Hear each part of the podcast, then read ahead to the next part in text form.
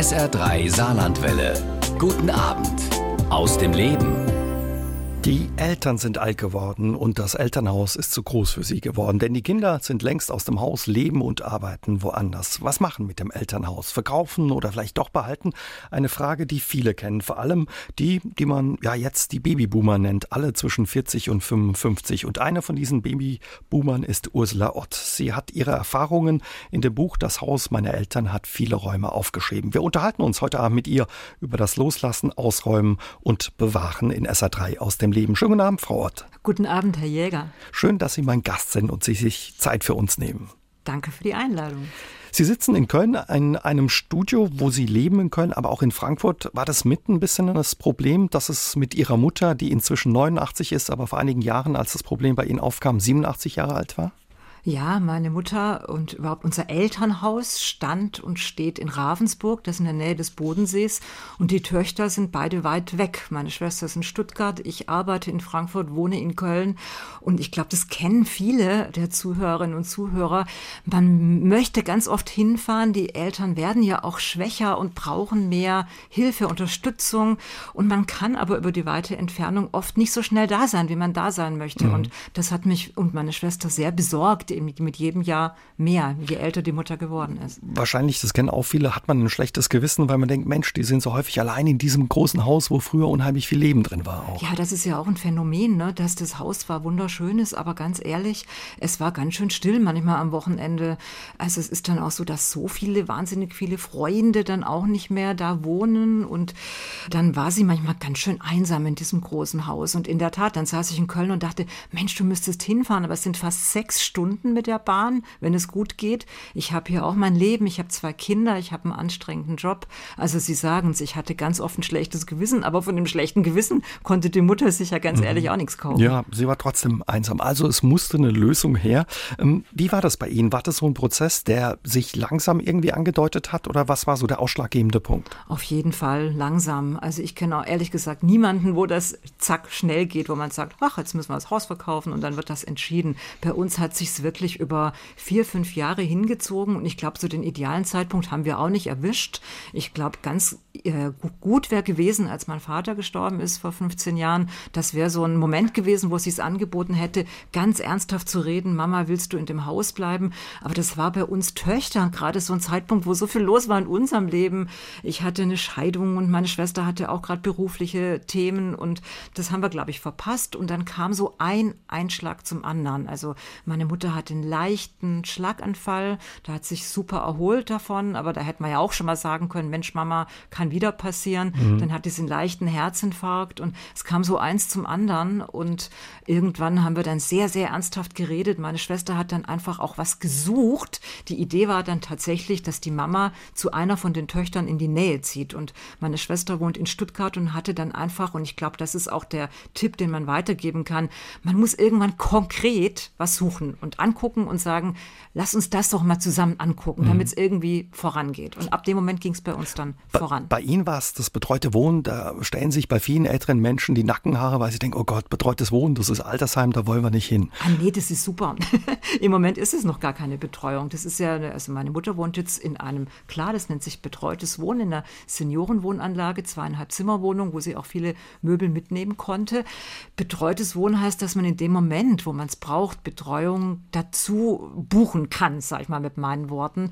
Das Einzige, was jetzt schon ist, ist, dass sie tatsächlich so einen roten Notfallknopf oben hat und den hat sie jetzt tatsächlich in den letzten Wochen auch schon zweimal benutzt. Also inzwischen, jetzt ist es seit einem Jahr da und obwohl sie sehr autonom und selbstständig und ganz toll angekommen ist in diesem betreuten Wohnen, wo eben Menschen wohnen, ganz viele, die noch überhaupt keine Betreuung brauchen, aber in, den, in, in diesen letzten Wochen ist es tatsächlich zweimal passiert, dass sie gefallen mhm. ist und da war ich so froh, dass dann jemand kam und nach ihr geguckt hat. Mhm. Und dass sie nicht in diesem großen Haus alleine, alleine gefallen war ist. Und man nicht schnell hin konnte. In Ihrem Buch ähm, schreiben Sie, was auch ein sehr persönliches Buch ist, diese Telefonate. Sie sind viel unterwegs, die man häufig oder manchmal hört im Zug, ne, im ICE, wo genau solche Situationen dahinter stecken. Ja, ich sehe so, ich höre so viele Töchter und Söhne, auch viele Söhne. Also bei mir in der, äh, ich pendle zwischen Frankfurt und Köln, das ist also eine Businessstrecke und ich höre oft auch so Manager, Männer, die versuchen, verzweifelt mit Krankenhäusern telefonieren. Man hört ja dann mit dem Großraumwagen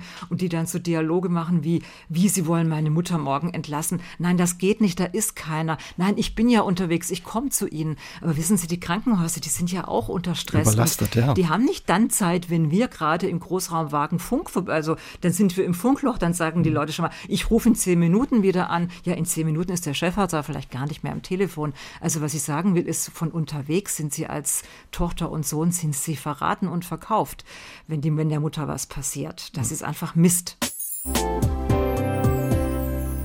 Wie fühlt es sich an, wenn man das Haus der Eltern ausräumt, wo sie selbst 53 Jahre lang drin gelebt haben und man selbst die Kindheit drin verbracht hat? Die Journalistin und Autorin Ursula Ott hat das hinter sich. Vor Ort 53 Jahre. Wow, das ist eine lange Zeit. Ähm, was hat das Haus für Sie, Ihre Mutter und Ihre Familie bedeutet?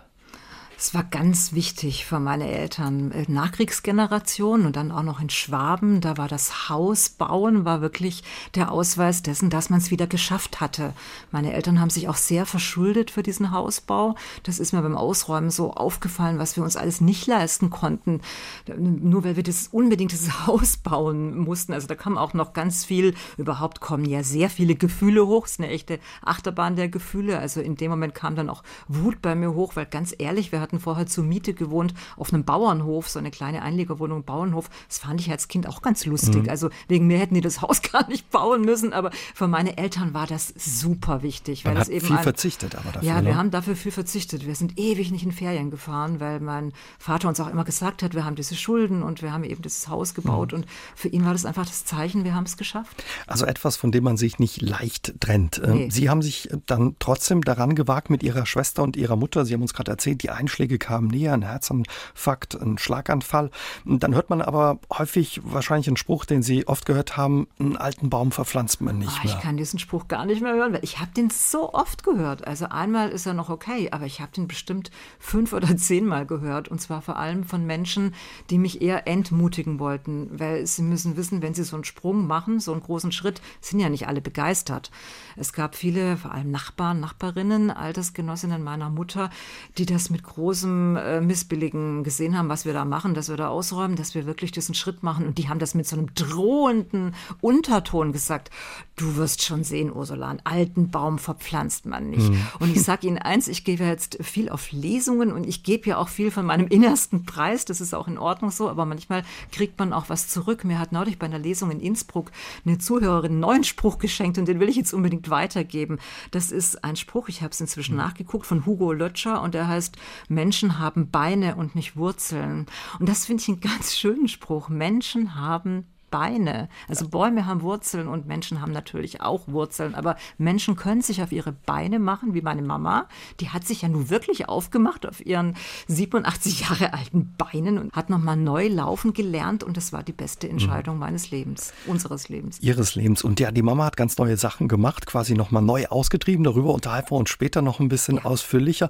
Klar, die Nachbarn, die verbinden wahrscheinlich auch eigene Ängste damit. Wahrscheinlich haben viele auch alleine in dem Haus gelebt, ältere Damen oder Herren und ja. sich gedacht, oh je, Vielleicht bin ich der Nächste. so ein Ding, ne? In der Straße, als ich da groß geworden bin, ich habe da ja eben auch lange gelebt, von der Geburt bis zu meinem 18. Geburtstag, bis ich zum Studium aus dem Haus bin, da waren da lauter Kinder in der Straße und die Kinder sind jetzt alle weg und jetzt lebt in jedem Haus ein alter Mensch. Und natürlich denken die manchmal auch, aber das mögen die nicht so gerne zulassen, dass es vielleicht auch nicht so ganz in Ordnung ist. Und wenn dann einer anfängt, das ist wie so ein Dominoeffekt, als es halt meine Mutter jetzt das echt durchgezogen hat, was viele echt nicht dachten. Aber als dann wirklich der Umzugswagen vorgefahren ist und wir da weggezogen sind, seither ist das ein ständiges Gesprächsthema in der Straße. Sollten wir uns vielleicht doch nochmal, gibt es vielleicht noch eine andere Lösung? Und das finde ich eigentlich ganz gut. Da ist jetzt so eine Energie oder so eine Dynamik reingekommen in die Straße. Mhm. Sie haben es gesagt, Sie haben quasi drauf gepfiffen, auf das Gerede der Leute. Was hat Ihnen aber irgendwie Mut gegeben, zu sagen, wir ziehen das jetzt durch? Nein, ich habe nicht drauf gepfiffen. Ich habe mich schon mit denen hingesetzt und denen das erklärt. Mhm. Und da sind auch Tränen geflossen. Also ich habe auch verstanden, dass die Nachbarin, die am nächsten dran gewohnt hat, dass es, da war auch der Mann damals schon schwer dement, der ist kurz danach gestorben, nachdem wir weggezogen sind. Die war einfach auch traurig, dass sie diese Nachbarin verliert. Und Klar, da ist was gewachsen. Man, auch, ich ne? ich habe da nicht ja. drauf gepfiffen, aber mhm. ich habe versucht äh, zu erklären, warum warum das für uns und für die Mama jetzt eine bessere Lösung ist, weil wir beiden Töchter, Vater ist längst tot, wir beiden Töchter möchten uns um die Mutter kümmern, wir schaffen es nicht mehr auf diese Entfernung, wir machen uns Sorgen. Und Mut hat mir gemacht, dass meine Mutter in dem Moment, als es entschieden war, hat sie dieses, ja, ich sag mal, dieses Trümmerfrauen-Ding, also dann hat sie gesagt, das schaffen wir. So, und dann hat die eine ungeheure Energie entwickelt. Und das hat mir Mut gemacht. Und dann haben wir angefangen auszuräumen und dann ist da, ja, dann haben wir ja nochmal meine ganze Kindheit und ihre ganzen Jahre quasi durchlebt. Und da war auch so viel Stärke, die da rausgekommen ist, dass ich dachte, wir schaffen das. Vor Ort, Ihre Mutter oder sie gemeinsam, ihre Mutter noch ein bisschen länger, hat 53 Jahre in ihrem Elternhaus gelebt. Da sammelt sich unheimlich viel an wahrscheinlich. Ne? Ja, da sammelt sich unheimlich viel an. Das ist das, äh, was jede und jeder von uns lernt, wenn er oder sie anfängt auszuräumen. Die Eltern haben schon sehr viel angesammelt und wenig weggeworfen. Ich habe mich dann so ein bisschen dahinter geklemmt, habe in der Nationalbibliothek in Frankfurt so alte kulturhistorische Schinken gelesen, um zu verstehen, warum die Eltern nichts wegwerfen konnten. Und das hat tatsächlich auch viel mit dieser Nachkriegs Nachkriegszeit zu tun, wo man eben nichts rausgestellt hat für die Sperrmüllabfuhr, weil dann die Nachbarn gesagt haben, ach guck an, die haben es nicht nötig und so. Also das Wegwerfen fällt unseren Eltern schwer und deswegen müssen wir, wenn wir die Häuser ausräumen, uns darauf gefasst machen, dass wir richtig, richtig viele Dinge mhm. finden. Also das Buch heißt jetzt nicht umsonst, das Haus meiner Eltern hat viele Räume. Das ist zwar auch psychologisch gemeint, aber es ist auch wörtlich gemeint. Mhm. Jeder Raum ist echt voller Geschirr und, und Möbel und Dinge und das ist ein echter Kraftakt. Bei allen. Das höre ich wirklich durchgehend bei allen meinen Freundinnen und Freunden. Sie haben sich auch umgehört. Als äh, Sie eben losgelegt haben, sind wahrscheinlich viele auf Sie zugekommen, haben gesagt, Mensch, was macht ihr da? Und haben eigene Geschichten erzählt oder wie war das? Und ganz viele sagen, oh, das habe ich noch vor mir und ich habe so, äh, mir graut so davor. Und da versuche ich immer Mut zu machen, weil klar, es ist viel Arbeit, aber das Ausräumen ist immer Arbeit. Das kennt ja unsere Generation vom vielen Umziehen auch. Es ist aber auch lustig, weil man findet ja auch Dinge, die einen amüsieren. Also man findet einerseits zu viel Geschirr, eindeutig. Also ich habe keine Ahnung, warum meine Eltern Bohlegläser für 16 oder für 32 Leute hatten. Wir haben nie große Partys gemacht. Aber ich habe dann schon zum Beispiel auch eins und Geschirr gefunden, wo ich sofort wusste, das gab es nur an Silvester, wenn wir zusammen Fernsehen geguckt haben oder wenn wir Mainz bleibt Mainz, das war bei uns so. Damals ja, gab es ja noch nicht so viele Fernsehprogramme in den 60er, 70er Jahren. Also manche äh, Service, wie man in unserer mhm. Heimat sagt, haben mich tatsächlich an solche warmen, schönen Abende wie äh, Karneval oder Silvester oder Kuhlenkampf mhm. erinnert. Und dann fand ich es auch wieder ganz rührend. Und trotzdem muss ich Ihnen sagen, gerade Geschirr muss man gucken, dass man es los wird, weil jeder von uns äh, Kindern hat ja einen eigenen Haushalt. Geschirr, ja. ja, und selbst meine Kinder, die Studentenbuden haben, haben sich auch bei Ikea alles Mögliche geholt. Also der Bedarf bei Verwandten ist gering, wirklich sehr gering. Mhm. Und es gibt, wie Sie sagen, alles in mehrfacher Ausführung. Ja. Es gab das gute Geschirr, das Alltagsgeschirr. Genau. Wie haben Sie es dann gemacht? Haben Sie sich Hilfe geholt? So ein, wie sagt man, so ein äh, Haushaltsauflösungsdienst? Das oder haben wir Leute? einmal versucht und das ist äh, bei uns überhaupt nicht gut gelaufen. Das war ein Mensch, der durch das Haus ging und sehr abschätzend, das ist ja halt auch sein Job wahrscheinlich, sonst könnte der nicht überleben wie ein Chirurg, ne? ist denn das für den halt wahrscheinlich nur irgendwelche Dinge, die keinen Wert haben. Aber allein dieser Ton und dieser Blick, wie der durchs Haus ging, und da war meine Mutter leider auch dabei, das war ein Fehler von mir, dass der quasi im Anwesenheit meiner Mutter sagt, das, das ist ja gar nichts mehr wert und ach, davon gibt es Tausende und ja, bloß, dass sie ja ne? nicht glauben, dass sie da noch Geld für kriegen und so. Das haben wir dann sofort abgebrochen und wir haben dann gerade Sachen, die wir selber transportieren konnten, also körperlich nicht zu äh, schwer waren, die haben wir in den Kofferraum geladen und haben die, das gibt es in jeder Stadt in so ein Second-Hand-Kaufhaus. Bei uns hieß das Fair Kaufhaus, heißt in anderen Städten auch schon mal anders und haben da sehr viel für Menschen, die eben wenig Geld haben und dafür ein Euro oder so dann die Teller wieder kaufen können. Mhm. Da haben wir viel hingegeben und ganz viel haben wir an Geflüchtete gegeben.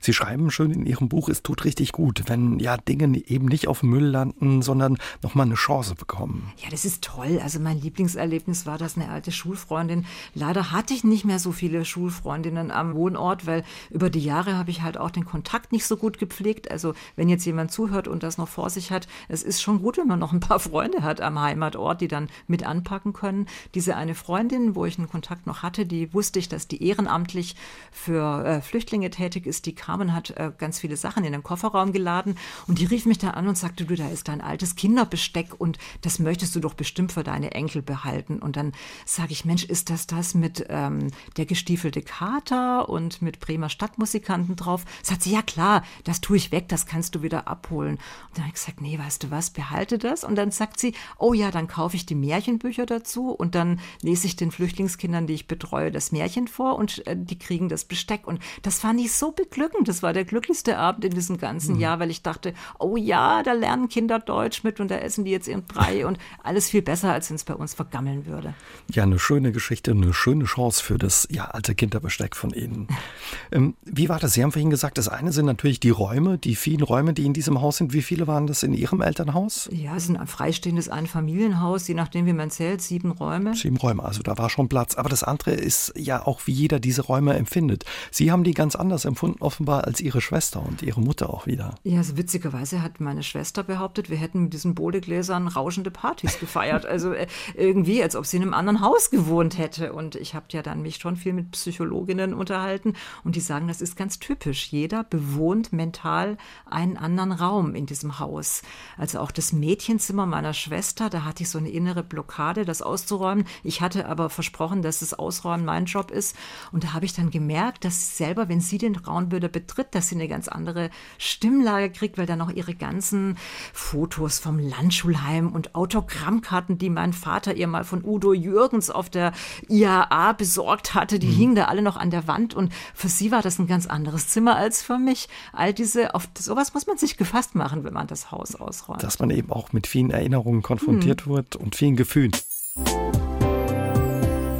Was wirklich schön ist, auch in Ihrem Buch, ist das ABC der Dinge am Ende des Buches, wo Sie so ein bisschen beschreiben, ja, von A wie Angelzeug wie bis Z bis Zinn, was man mit den Dingen machen können. Lassen uns doch mal bei A wie Angelzeug anfangen. Was haben Sie damit gemacht? Angelzeug finde ich interessant, dass Angeln wieder kommt. Das hat so was Meditatives und je mehr die Leute mit dem ganzen Internetkram kirre werden, desto mehr suchen sie wieder so analoge Sachen wie Angeln.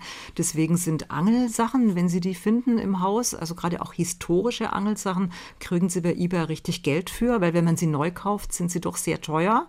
Und da auch junge Leute jetzt viel angeln und nicht so viel Geld haben, der Angelschein selber kostet schon viel Geld, kriegt man für gebrauchte Angelsachen bei eBay ordentliches mhm. Geld. Sie haben auch gestartet erstaunt bei Envy Nähmaschine. Die sind Sie auch losgeworden äh, an einen jungen Mann. Ja, witzigerweise, ein bei RTL, ich wohne ja in Köln. ich dachte, Nähen, wusste gar nicht, dass Nähen dermaßen in ist. Und für die elektrische Nähmaschine von Pfaff, die meine Mutter dann tatsächlich, weil sie nicht mehr so gut sehen kann, äh, dann weggeben wollte, dafür hat, mein Sohn hat das bei Ebay verkauft. Ich glaube, das war das Einzige, wo wir richtig viel Geld für gekriegt haben. Mhm. Das ist auch was, klar. Nähmaschinen, und zwar so richtig gute, aus den 80er Jahren, die sind auch was wert. Das ist nochmal gefragt. Z, wie Zinn. Jeder kennt diese kleinen Becher oder auch, was, was gab es da, Krüge oder sowas, die daheim rumstehen. Es gab alles aus Zinn. Also bei uns zu Hause gab es Teller, Becher, Tassen, äh, Pokale aus Zinn und die sind fast gar nichts wert. Das ist wirklich der ganz große Frust, weil die sind ja auch noch so schwer. Also ja. man nimmt sie in die Hand und denkt, oh, was mache ich damit? Und ich sage Ihnen, das ist bei jeder Lesung ist diese Schwere im Raum zu. Wenn Sie sagen Zinn, dann geht ein Raunen durch den Raum, weil alle das in ihren Elternhäusern finden und es ist leider fast nichts mehr wert. Also wir haben es am Ende, nachdem wir gemerkt haben, dass es keiner kaufen will und noch nicht mal jemand geschenkt haben will, weil einfach der Geschmack sich geändert mhm. hat, wir haben es dann äh, bei der städtischen Mülldeponie wo man dann trotz allem Verschenken, ab und zu geht man dann auch auf die Mülldeponie, da gibt es einen Metallschalter und da kann man Metalle eben auch Zinn abgeben, dann wird es eingeschmolzen, kriegt man noch ein paar Euros und da werden dann Maschinen draus gemacht. Wie ist das? Können Sie gut Dinge weggeben oder ist es schwer gefallen, sich von Dingen zu also lösen? Ich kann mich gut trennen, aber ich habe gelernt, äh, eine Psychologin, die ich interviewt habe, die hat gesagt, und das hat mir total eingeleuchtet, es gibt Leute, die am Bahnhof, wissen Sie, wenn sie jemanden verabschieden, mhm. das können Sie beobachten. Da gibt es welche, die sagen Tschüss und dann ist auch gut. Und dann gibt es welche, die können sich überhaupt nicht trennen und die gehen noch ein Stück mit mit die dem laufen Zug mit und mit so. Zug. Ja, ja. Genau. Und, so. und das sind die, die sich auch extrem schwer tun mit Dinge weggeben. Ich bin, also bin nur echt Profi, weil ich so viel Zug fahre. Mir fällt der Abschied auch nicht leicht, aber ich bin dann so, dann sage ich Tschüss und das war's. Und so ist es auch mit Dingen. Also mir ist es vergleichsweise leicht gefallen, Dinge herzugeben. Wie war es bei Ihrer Mutter, wenn man Dinge gepflegt hat, gehütet hat, sie vielleicht nur an Weihnachten oder Silvester, wie Sie sagen, benutzt hat? Ja, also was sie wirklich schlimm fand, war, wenn wir Sachen zur Mülldeponie gebracht haben. Also das war, sie hat ihr echt das Herz gebrochen. Und nicht mal wegen des Geldes, aber auch, also viele Dinge, so Aussteuersachen, waren ja auch teuer und wegwerfen fand sie schlimm. Aber immer wenn wir einen Abnehmer gefunden haben, das haben wir ja bei fast allen Dingen, dann war sie ganz happy. Also dann waren wir beide ganz happy, weil wir uns immer vorgestellt haben, was jetzt passiert mit den Sachen. Und dann war sie ganz zufrieden. Und sie hat natürlich auch viel mitgenommen. Also diese zweieinhalb Zimmerwohnung, wo sie jetzt wohnt, ist schon auch relativ voll. vollgestopft. ja. Quasi so das Haus in klein noch ein bisschen, ein bisschen nachgebaut. schon. Also eine Wand, das ist natürlich viel kleiner als das ja. Haus, aber es gibt eine Wand, die sieht exakt so aus wie die Wand in Ravensburg. Also da ist die Uhr, die immer so ein bisschen nachgeht, hat sie immer gemacht, steht das Telefon drunter, ist ein Gemälde, was meine Schwester mal gemalt hat und ein Foto, äh, Fotos von meinen Kindern als Babys. Das sieht echt aus wie in Ravensburg. Ist auch okay. Sie haben, apropos Uhren, haben Sie auch viele gefunden? Oh, ja, also das sind die Dinge, die mich irritiert haben und wo ich jetzt halt dazu recherchiert habe und ich höre aus diesen Briefen, die mir jetzt Menschen schreiben, die das Buch gelesen haben, dass das bei ganz vielen, äh, man spricht ja von unserer Generation der Kriegsenkel, dass in den Häusern der Kriegskinder äh, und Kriegsenkel sehr viele so kalte Gegenstände waren, mit denen man äh, gemessen hat oder eben Uhren. Also bei uns gab es, ich habe Uhren eingepackt ohne Ende für das neue Wohnung meiner Mutter, für jedes Zimmer eine, aber da waren immer noch viele Uhren übrig. Und ich glaube, es liegt daran, dass eben diese Generation Angst hatte, sie verpasst was. Sie, mhm. Die haben alles richtig gemacht, das Haus gebaut und haben so was gebracht und zwei Kinder gezeugt und aus den Kindern ist was geworden. Und ich glaube, dieses ewige, wir sind nie irgendwohin zu spät gekommen. Im Gegenteil, also zu jedem Flughafen, jedem Bahnhof bis heute, das kann ich auch nicht ablegen, bin ich immer zu früh, genau, überpünktlich. Und das hat sich, glaube ich, äh, durch meine Eltern, durch dieses Gefühl, wir dürfen nichts verpassen, wir müssen immer pünktlich sein und funktionieren. Sie haben es jetzt ein paar Mal angesprochen, Sie haben eine Psychologin getroffen, interviewt. Was hat die noch erzählt, auch von anderen Fällen? Es geht ja nicht nur Ihnen so, dass man ein Haus ausräumen muss. Ja, das ist auch das, wo ich am meisten Resonanz jetzt von meinen Altersgenossinnen kriege, das, was ich geschrieben habe. Ich habe das Kapitel genannt, das kalte Haus. Also mir war selber ein Rätsel, warum ich in diesem Haus so viel gefroren habe. Das Haus ist ja eigentlich ganz gut gebaut und äh, meine Mutter hat es immer, wenn wir dann aus Köln oder aus Frankfurt oder aus der Welt am Wochenende kamen, hat sie immer schon unsere Zimmer vorgeheizt und trotzdem war mir immer kalt. Und die Psychologin sagt, dass in diesen Häusern der Kriegskinder eben viel Kälte herrscht, weil die, ja, weil die äh, nach dem Zweiten Weltkrieg eben so die Zähne zusammengebissen haben und viele Gefühle auch nicht so zugelassen Unterdrückt haben. haben offenbar. Ja, und da kriege ich mhm. jetzt die ersten Briefe von äh, Menschen, die ich gar nicht kenne, also von Frauen überwiegend, die schreiben, genauso war es bei uns und dieses Haus bis heute, es ist so kalt. Und also viele sagen, oh, ich würde so gerne hergeben, weil eigentlich war es nie richtig warm und herzlich und gemütlich. Also das ist das, was, glaube ich, unsere Generation geprägt hat. Mhm. Was die Eltern auch nicht freiwillig gemacht haben, aber wahrscheinlich von ihren Eltern ähm, auch mitgekriegt haben. Dann, ja, ne? da ist schon viel verschwiegen worden, vieles nicht besprochen worden und viel, ah, die haben sich schon ganz schön den Hintern zusammengekniffen und funktioniert. Und deswegen sind ja viele von uns auch, wir haben wirklich dolle Karrieren hingelegt, aber die Psychologin sagte eben auch, dass jetzt viele von uns gehen ja, also wenn sie ein paar Jahre älter sind, auch bald in Ruhestand und viele brechen dann wirklich, also brechen zusammen oder haben tatsächlich äh, große psychische Probleme, weil dann Gefühle hochkommen, die man mhm. eben lange unterdrückt hat. Und einfach nur funktioniert hat offenbar ja, die letzten genau. Jahre da, mhm. das weggedrückt hat. Frau Ott, wie war das für Sie, als klar war, das Haus äh, wird verkauft, wir müssen es ausräumen? Wie emotional war das Ausräumen teilweise auch für Sie?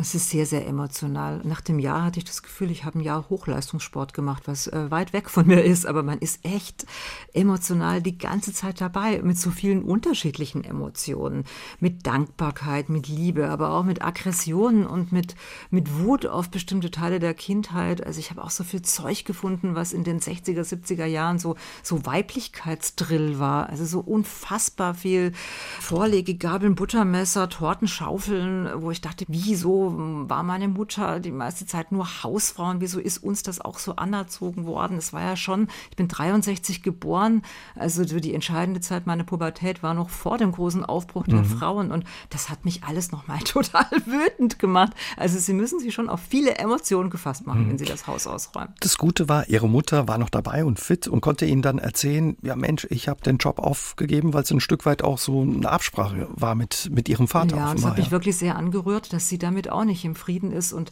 also diese Wut, die ich auch während der Pubertät auf meine Mutter hatte, war, dass sie nicht berufstätig ist, die hat sich dann in wirklich großes Mitgefühl äh, verwandelt, als sie mir eben nochmal erzählt hat, wie das war. Mein Vater hat uns das endlos immer wieder erzählt, seinen Töchtern, dass an dem Tag, an dem er sich verlobt hat mit meiner Mutter, ist er zum Arbeitgeber. Das war ein sehr angesehener Arzt in der Kleinstadt, der Arzt überhaupt, die Praxis überhaupt in Ravensburg. Und mein Vater marschierte in diese Praxis und sagte,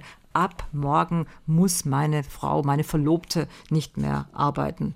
Ich verdiene das Geld. Da war der total stolz drauf. Und als wir jetzt darüber gesprochen haben, hat meine Mutter echt unter Tränen gesagt, dass sie das wahnsinnig leid tut, dass sie nicht länger gearbeitet hat. Denn als Arzthelferin, da war sie zehn Jahre und sie glauben es nicht, bis heute, wenn wir in Ravensburg und Marienplatz laufen, gibt es immer noch Leute, die sagen, das Fräulein Wagner vom Dr. Kohler, da war mhm. sie wie jemand. Mhm. Und ähm, ja, da haben wir gemeinsam das bedauert dauern können. Und das war die Zeit. Und wissen Sie, ich bin Journalistin, ich weiß, dass erst 1977 dieses Gleichberechtigungsgesetz kam. Aber wenn Sie das von der eigenen Mutter nochmal erzählt kriegen, wie sich das angefühlt ja. hat, dass man alleine nicht arbeiten durfte ohne Erlaubnis des Mannes, das ist schon ein Stück Zeitgeschichte, die ich nochmal sehr dicht erlebt habe beim hm. Ausräumen. Also da wurde das Ausräumen auch ein Wechselbad der Gefühle mit schönen Momenten, aber eben auch traurigen und Drehen. Dazu passt auch ganz gut, was Elfriede Maurer uns ins Studio gemeldet hat. Sie hat das offenbar auch schon hinter sich und hat mit ihrer Schwester Schwester ausgeräumt. Da kamen auch viele Erinnerungen hoch. Und vor allen Dingen haben sie auch Gegenstände gefunden, von denen sie gar nicht wussten, dass sie sich im Haus befinden oder dass es die in der Familie gibt. Wie war das bei Ihnen? Ja, das ist mir auch passiert. Darauf muss man sich auch gefasst machen. Es ist ja einfach so viel Zeug und wenn man die oberste Schicht mal abgetragen hat, kommen Dinge zutage, auf die man so nicht gefasst ist. Am besten, man wappnet sich da vorher. Ich bin zum Beispiel erschrocken, als meine Mutter, die kam dann immer mit so Schachteln an und sagte, räum das mal aus. Und dann kam sie mit einer, mit einer Mappe von Urkunden und sagte voller Begeisterung, guck mal, der Opa, also ihr Vater, der hat ja so viel Auszeichnungen gekriegt, Bundesverdienstkreuz und was machen wir mit diesen Urkunden? Und dann fange ich an, darin zu blättern. Und in meiner Erinnerung ist der Opa, und das ist er auch bestimmt gewesen, ein herzensguter Mann, der fast 100 Jahre alt wurde. Aber es war auf jeder zweiten Urkunde ein Hakenkreuz. Was, was Sie nicht wussten, offenbar. Ich auch. wusste nicht, mhm. dass er in der Partei war. Und äh, ich dachte, ja, der war Bahnbeamter und der, das war so ein Franz frommer evangelischer Christ. Ich dachte, ehrlich gesagt, es war so wishful thinking. Ich dachte, der war widerständig. Aber er war eben in der Partei. Und ich habe erst jetzt meine Mutter gefragt, äh, warum und äh, was sie sich davon. Und sie konnte konnte sich an ganz, ganz viel erinnern. Sie war 14 beim Kriegsende, da hat man ja schon Erinnerungen dran. Und sie konnte sich an alles erinnern, auch an die Entnazifizierung. Und sie wusste auch noch, dass, weil er in der Partei war, er nach dem Krieg diesen Drehstuhl, auf dem sie als Kind sich immer gedreht hatte in seinem Büro, mhm. auf dem Stuhl saß plötzlich ein anderer, nämlich einer, der nicht in der Partei war. Das hat mich total angerührt. Das hätte ich nie erfahren, wenn wir nicht diese blöde Urkunde gefunden hätten. Also Erinnerungen, die man auch gerne und bewusster eben ja unter dem Deckel der Kiste offenbar gehalten hat. Ja, ja, aus gutem Grund. Aus und da gibt es bestimmt ja. in anderen Familien noch schlimmere Sachen. Mhm. Also Hakenkreuz-Sachen äh, findet man natürlich und da muss man sich gut überlegen, was man damit macht. Ist das mit ein Grund, äh, wenn man ausräumt, Sie sagen, man braucht Mut dafür, dass man eben auch auf Dinge stoßen kann, die man nicht erwartet. Sie haben ja auch mit einer Anwältin und einer Psychologin gesprochen, wo häufig Leute sitzen, die überrascht waren, was ja im Elternhaus da zu finden ist. Ja, also die Anwältin, die hat gesagt, das ist das Thema unserer Generation, dass Geschwister sich vor allem nicht einigen können. Erstens nicht einigen können, wie war eigentlich unsere Kindheit, was waren das für Eltern? Und dann aber in der Konsequenz, wenn das nicht geklärt werden kann, wenn wirklich jedes Geschwister virtuell in einem anderen Raum gelebt hat und man das nicht zusammenkriegt, das Bild, dann gibt es ganz viele Fälle, wo die Geschwister sich nicht einigen können, ob man das Haus hergibt oder nicht. Und sie sagt, sie ist ganz sicher, dass Tausende von Häusern leer stehen in Deutschland, die nicht weitergegeben werden können. Und das ist ja ein Jammer, weil so viele Familien mit kleinen Kindern suchen ja Häuser. Haus, genau, ja. oder ja, oder äh, Wohnungen. Aber ganz oft können sich Geschwister einfach nicht einigen. Solche Briefe habe ich auch ganz, ganz erschütternde bekommen jetzt nach meinem Buch. Was kann man machen, wenn Geschwister da unterschiedlich mit umgehen oder wie kann man Streit vermeiden? Also die Anwältin, die ist auch Mediatorin, die versammelt die tatsächlich an einem Tisch. Immer Freitagnachmittags kommen die aus aller Welt äh, an ihren Tisch und sie versucht äh, eben zu vermitteln, also eine Lösung zu finden und erstmal die unterschiedlichen Wahrheiten auf den Tisch zu legen und dann eben eine, eine Lösung zu finden. Sie hat gesagt, manchmal hat sie auch schon Dinge verlost, mit äh, einfach kreative Lösungen zu finden, wenn man sich manchmal, ist ja wie bei Scheidungen, dann am Ende streitet man sich dann um einen Gegenstand, ne, um eine Pfanne und um einen, da hat die Mama Mama gesagt, das dürfen wir nicht hergeben und da hat sie gesagt, das ist für mich und so, dann muss man tatsächlich, oder dann nicht muss man, aber es wäre schön, wenn man Lösungen findet. Und jetzt hat mir ein, ein Nachbar geschrieben, dass er tatsächlich auch als Haus der, des Vaters hergeben wollte und eigentlich ganz sicher war, der Vater war friedlich eingeschlafen mit 98 Jahren, dass es ganz klar ist. Und jetzt kommt ein Bruder, der die letzten zehn Jahre da gar nicht war und sagt, nein, das Haus, das dürfen wir nicht hergeben. Und der hat gesagt, er hätte ihm ein Buch geschickt und er hofft, dass es ein Gesprächsanfang ist. Das finde ich jetzt für mich die beste Nachricht, wenn mein Buch überhaupt nur dazu führt, wenn man so unauffällig auf dem Tisch liegen lässt, dass die Leute miteinander ins Gespräch kommen. Man kann ja nur überreden zu einer Lösung kommen. Vor Ort, wie war das? Ihr Haus wurde oder das Elternhaus wurde verkauft. Sie haben jemanden gefunden, der es gekauft hat. Wie hat das funktioniert? Haben Sie sich da Hilfe geholt? Na, jemanden zu finden ist überhaupt kein Problem im Moment, weil die Menschen suchen ja, vor allem Familien suchen dringend Wohnraum.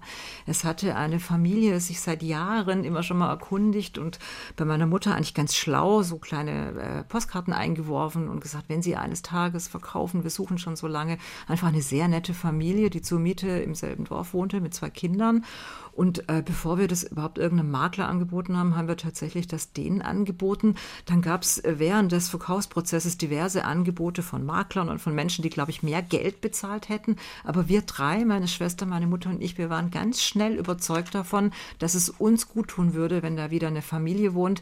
Also die Notarin, die ich fürs Buch interviewt habe, die nannte das, ähm, die hat gesagt, das ist oft so, dass bei den Notarterminen die alten Menschen zwar weinen, aber äh, erleichtert sind, wenn wieder eine Familie mhm. Einzieht, weil der Zyklus des Lebens wieder neu beginnt. Und ich glaube, das trifft es auf den Punkt. Auch Leben eben nochmal einzieht in dieses große Haus und vielleicht ja. so ein Leben nochmal stattfinden kann, wie Sie das erlebt haben. Eben eine schöne Kindheit und ein schönes Familienleben. Ja, genau. Es ist auch ein schönes Haus, haben Sie uns ja erzählt, mit einem großen Garten offenbar gewesen da in Ravensburg und für eine Familie wahrscheinlich dann ideal. Ne? Ja, die sind schon auch wirklich froh. Die haben auch einen Hund und äh, die Kinder können diesen Garten nutzen und die haben das jetzt auch schon ein bisschen bunt angestrichen. Da ist auch lange nicht so viel gemacht worden. Da ist wieder richtig Leben in der Bude. Mhm. Wir sind ja noch ab und zu da, weil Ravensburg ist eine wunderschöne Stadt. Heimat ist Heimat. Wir haben da gerade ein Familienfest gefeiert, haben dann natürlich alle im Hotel übernachtet. Das Komisch, geht ja. Dann, ja. Ach, das geht schon. Ja. Ich sag's Ihnen, also meine Klassenkameradinnen bei Klassentreffen sagen immer, oh, du hast das Haus verkauft, wo schläfst du denn jetzt? Dann sage ich, naja, im Hotel. Dann sage ich mal, wo bist du, wenn du in London bist? Wo bist du, wenn du in Wien bist? Das sind mhm. alles Leute, die über Booking.com sonst wo Hotels äh, buchen, aber im Heimatort kommt es manchen Leuten komisch vor. Beim ersten Mal das komisch und beim zweiten Mal ist es ganz schön, dass man auch wieder wegfahren kann, ehrlich gesagt. Und wie ist das für Ihre Mutter? Gehen Sie da nochmal vorbei bei den neuen Besitzern und sagen Hallo oder guckt man mal von der Ferne, was haben Sie draus gemacht? Ja, mehr von der Ferne. Keiner von uns hat sich bisher äh, reingetraut. Nein, ich war noch nicht wieder drin, aber wir sind öfters bei der Nachbarin zu Besuch okay. und dann grüßt man über den Zaun und sagt schönen guten Tag und ich habe auch mal E-Mails ausgetauscht zu Weihnachten, Weihnachtskarten. Es geht Ihnen gut, Sie fühlen sich wohl, aber das ist jetzt auch abgeschlossen. Apropos abgeschlossen, wie war dann der letzte Schritt? Sie haben den Notartermin ähm, angesprochen in Ihrem Buch. Beschreiben Sie die letzte Nacht. Nehmen Sie uns mal mit. Wie war das damals? Der Notartermin ist nicht das Schlimmste. Ich fand tatsächlich am schwierigsten die letzte Nacht im Haus, dass er ähm, dann, wenn der am nächsten Morgen der, der Umzugswagen kommt, Sie müssen sich vorstellen, das Haus ist leer. Sie sehen überall an den Wänden die Abdrücke von diesen massiven Schrankwänden, die da über 50 Jahre drin standen. Überall sieht man nur noch diese, diese, diese Schatten, diese äh, Abdrücke Decke und wir haben dann auf, einer, auf zwei Matratzen geschlafen, die uns die Nachbarin äh, geliehen hatte. Und äh, wir hatten das ganze Wochenende, meine Mutter und ich hatten, es war ja im Oktober, es war noch schönes Wetter, aber auch so Herbststimmung. Wir hatten eine Abschiedstournee gemacht bei all ihren Lieblingsplätzen. Wir waren noch am Bodensee, wo sie geheiratet hat, in der Schlosskirche. Da überall schon so Herbststimmung, die, die Liegestühle zusammengeklappt, es roch schon alles so nach Abschied. Und dann am, am letzten Abend sag ich zu meiner Mutter, boah Mensch, mir ist total kalt. Mir war ja eh immer kalt. Wir mhm. waren wieder mal kalt. Und dann sagt sie, ach, ich mache dir eine Wärmeflasche, springt auf und dann fällt ihr ein, naja, der Wasserkocher äh, ist zwar noch da, weil den wollten wir da lassen, den sollte die Putzfrau kriegen, die am nächsten Tag durchgewischt hat, aber es war natürlich überhaupt keine Wärmeflasche und so, mehr da auch nichts mehr, um Tee zu kochen oder so. Und dann, äh, ja, dann haben wir uns halt wieder hingelegt und ähm, haben, glaube ich, beide kein Auge zugetan. Und dann sind wir am nächsten Tag mit dem Umzugsauto hinter dem Umzugsauto her nach Stuttgart gefahren und dann macht sie in Stuttgart die erste Umzugskiste auf und wie durch ein Wunder, es waren bestimmt 50 Kisten, wie durch ein Wunder war da oben drauf die Wärmeflasche und dann hat sie mir in Stuttgart eine Wärmeflasche gemacht. Also Mütter bleiben Mütter, auch da, außerhalb dieser Heimatwohnung. Da haben Sie recht. Ne? Also Sie packen dann gleich wieder an und äh, ja. gucken, dass es den Kindern gut geht. Trotzdem zum Abschied wahrscheinlich noch ein paar Tränen geflossen. Oder war das dann so weit, dass Sie gesagt haben, wir haben jetzt ausgemistet, ausgeräumt, ja, nächster es Schritt? Kam dann die Na also der, der Umzugswagen kam morgens um sieben, es war noch dunkel und die wollten sofort anpacken zurecht. Und dann kam die Nachbarin und wollte hat angefangen zu weinen und da habe ich dann tatsächlich gesagt, jetzt nicht, es geht jetzt nicht, wir müssen jetzt, wir müssen jetzt einfach durch. Das sind meine Mutter und ich, glaube ich, beide gleich, dass wir dann so so Ärmel hochkrempeln und das wird jetzt gemacht. Also das Abfahren war dann gar nicht so schlimm.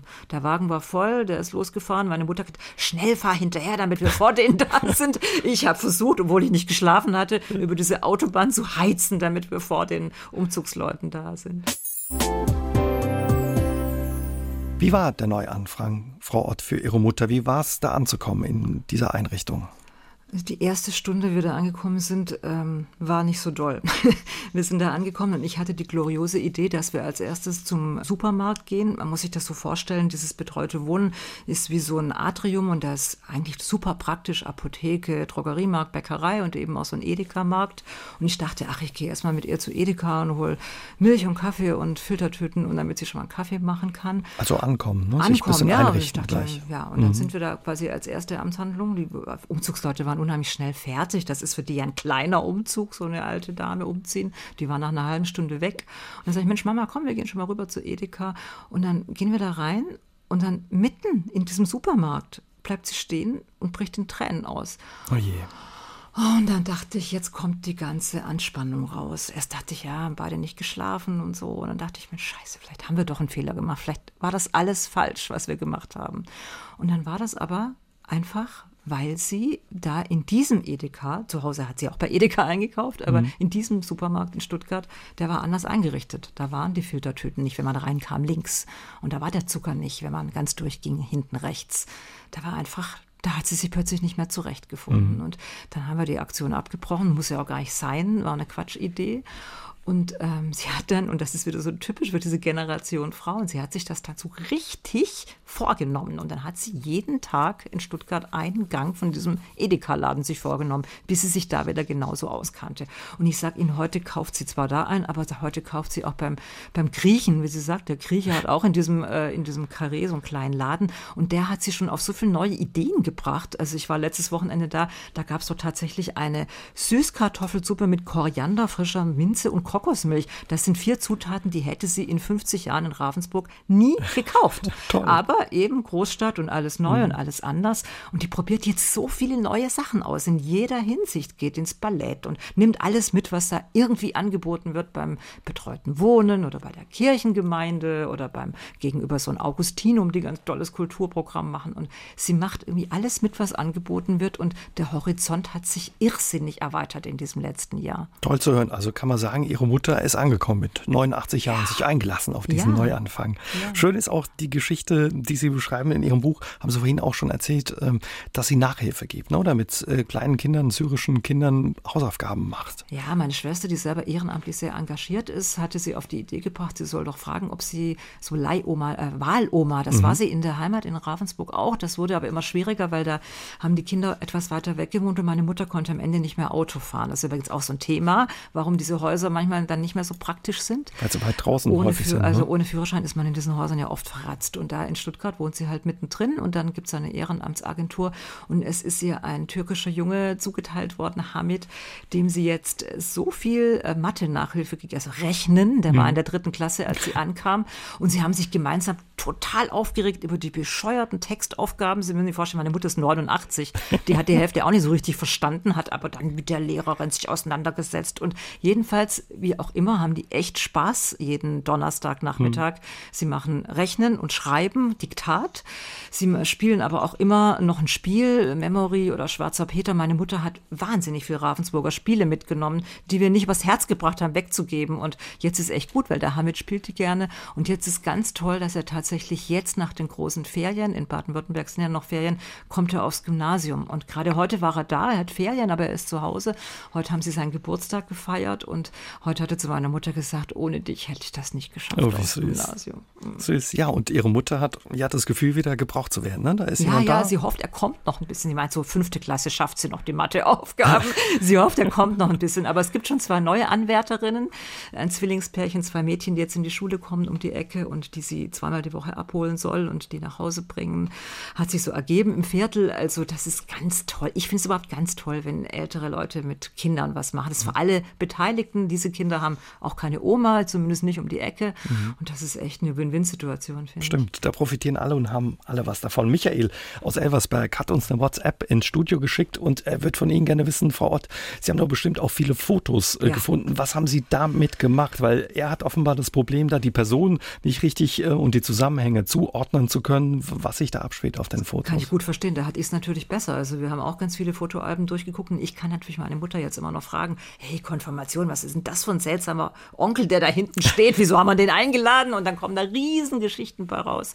Also Fotoalben haben wir alle mitgenommen. Bei Dias, da habe ich in meinem Buch ein ganzes Kapitel drüber, bei Dias ist es schwierig, weil die sind nach 30 Jahren chemisch einfach nicht mehr gut. Da muss man eine Lösung finden, kann man nachlesen. Die muss man digitalisieren, wenn man sie retten will. Aber Fotoalben konnten wir uns tatsächlich auch nicht von trennen. Ja, das ist auch ja so ein warmer Gegenstand. Ne? Ja, Sie haben vorhin also die kalten angesprochen. Genau, warme ja. Gegenstände soll man mitnehmen, die ein warmes Gefühl machen. Also Briefe, Poesiealben, Tagebücher, Fotoalben, finde ich, ist gut, wenn man sie mitnimmt vor Ort. Was hat es mit Ihnen persönlich, aber auch mit Ihnen als Familie gemacht, sich auf diesen Schritt einzulassen, diesen Schritt zu wagen? Also uns drei, meine Schwester, meine Mutter und mich, hat das unheimlich zusammengeschweißt, diese Aktion, die sich ja letztendlich über, über ein Jahr hingezogen hat. Weil auch zwischen den Ausräumaktionen, ich habe die ja überwiegend am Wochenende gemacht, ich musste ja arbeiten, in den Tagen dazwischen ist meiner Mutter dann so viel eingefallen an Geschichten, an die an den Dingen entlang erzählt werden konnten, dass meine Schwester mir mal anrief und sagte, du, die Mama, die hat mich jetzt eine Stunde voll gequasselt und wusstest du eigentlich, dass die Tante, hm, die wollte gar nicht mit dem Onkel sowieso. Es war unfassbar unfassbar, was wir noch erfahren haben und dadurch enger denn je zusammengewachsen sind. Und ich finde jetzt auch für meine Kinder, also ich habe zwei Söhne, die gerade beide aus dem Haus gehen. Der Jüngere zieht gerade diese Woche in seinen Studienort nach Maastricht.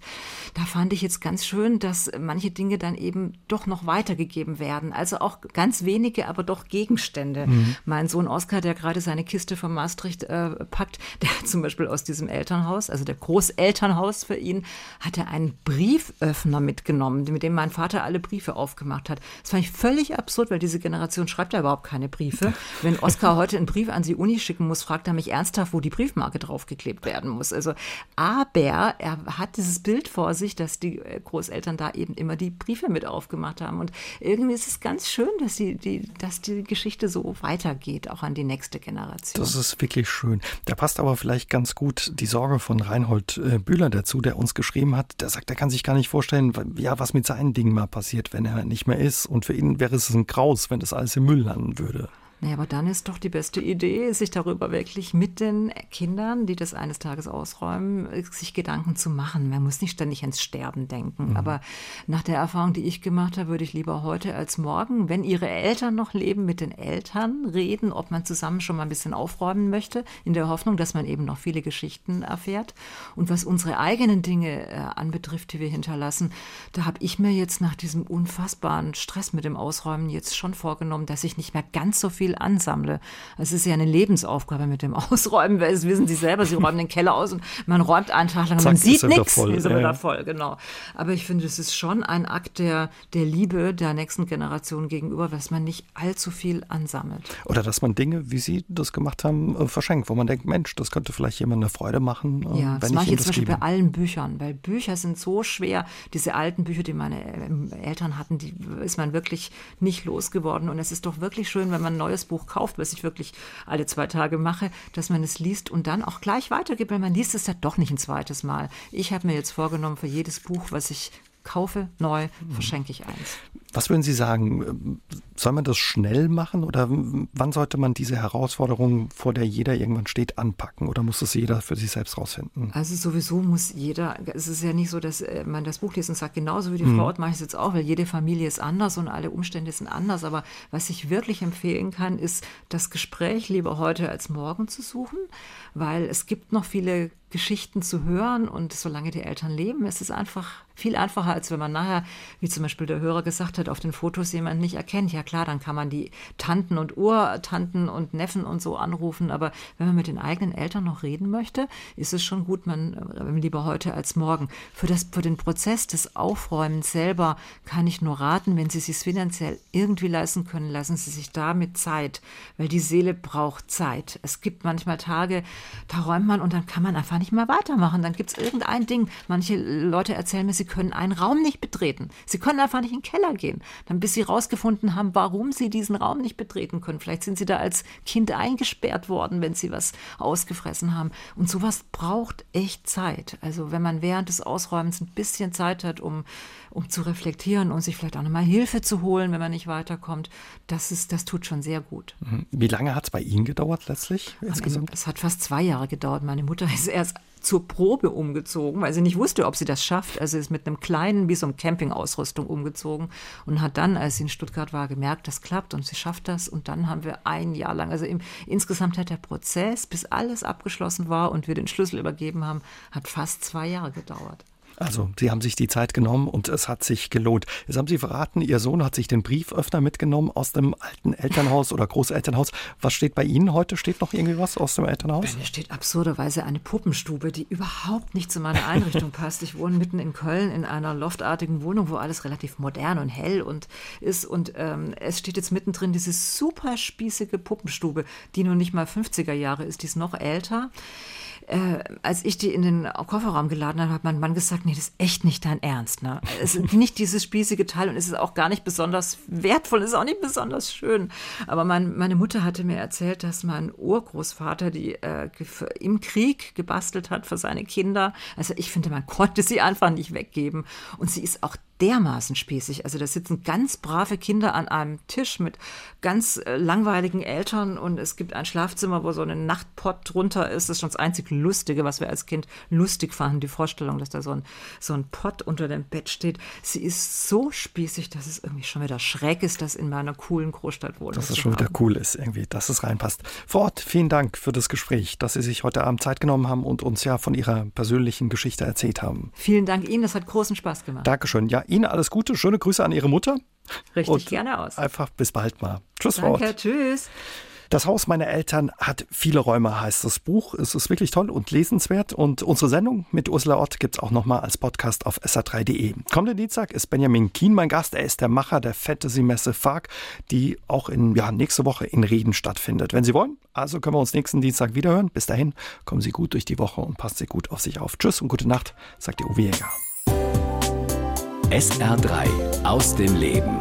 Immer dienstags im Radio, danach als Podcast auf sr3.de.